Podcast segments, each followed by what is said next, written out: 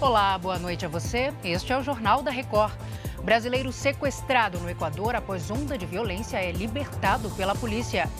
Lula se encontra com Lewandowski, que deve assumir o Ministério da Justiça. O Jornal da Record já está no ar. Oferecimento Bradesco. E para você, o que vem primeiro em 2024? O Ministério das Relações Exteriores confirmou que o empresário brasileiro que estava sequestrado no Equador foi libertado. Ariane Bittencourt tem os detalhes para a gente. Ariane, boa noite. Como foi esse resgate? Boa noite, Salsi. Tiago Freitas, de 38 anos, foi libertado por policiais equatorianos em Guayaquil. Ele está bem e está sendo levado ao encontro da família.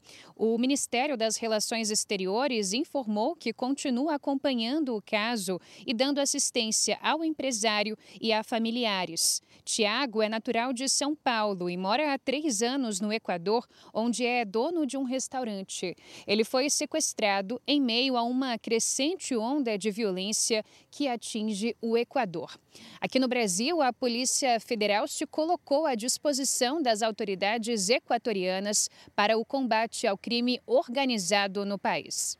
Salsi. Obrigada, Ariane. O irmão de Tiago Freitas mandou um vídeo exclusivo ao Jornal da Record contando detalhes de como soube do resgate. Vamos ouvir.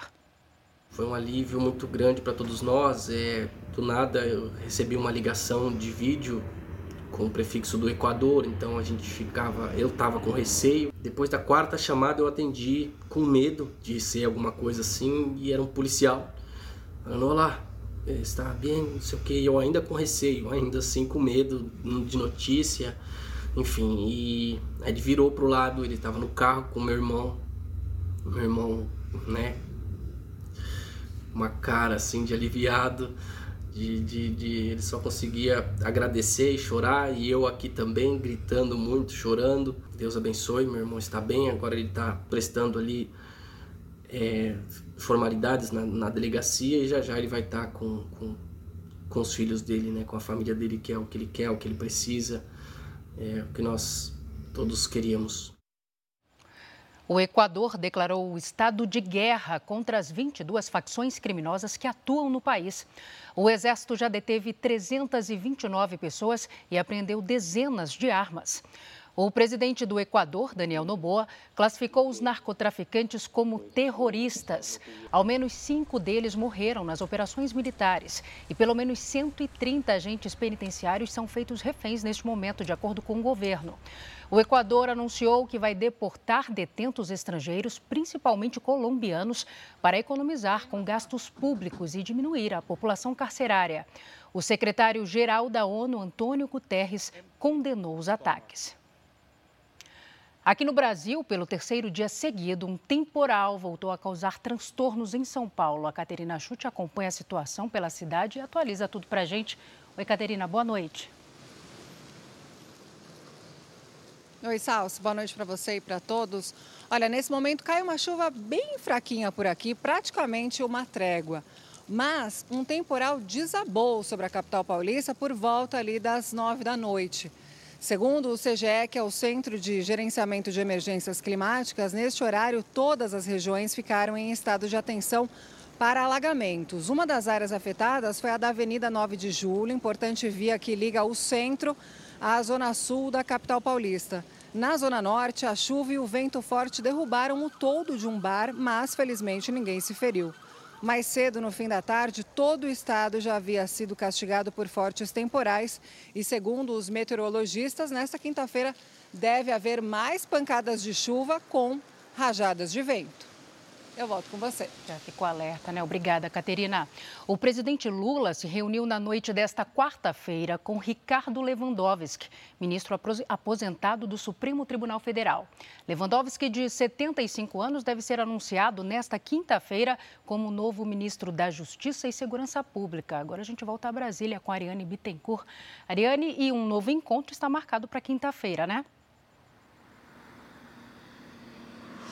É isso, Celso. Essa reunião deve acontecer amanhã pela manhã aqui no Palácio do Planalto.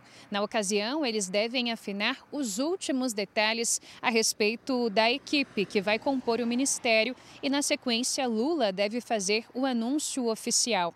Na noite desta quarta-feira, Lewandowski se reuniu com o presidente Lula e com o atual ministro da Justiça, Flávio Dino, no Palácio da Alvorada. Dino vai deixar a pasta para assumir uma cadeira na Suprema Corte. Salce. Adriane, bom descanso para você.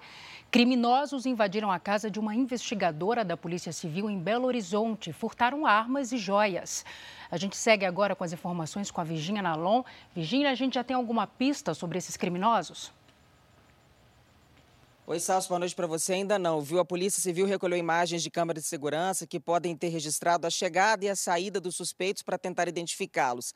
O apartamento foi invadido nesta quarta-feira. Das duas armas furtadas, uma era particular e a outra era da polícia.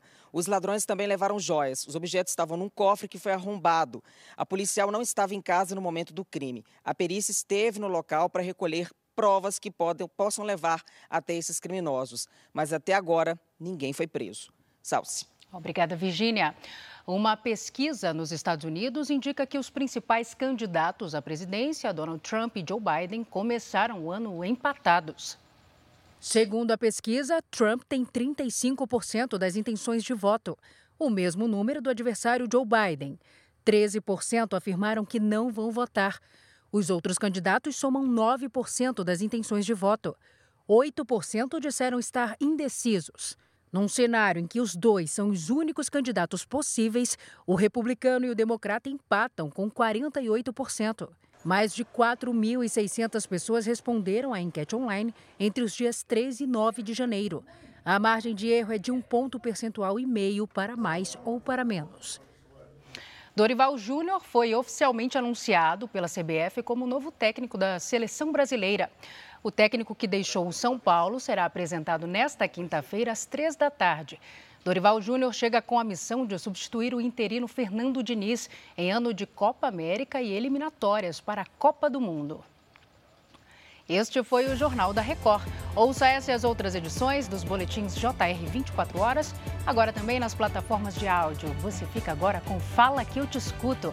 Boa noite, cuide-se. Tchau.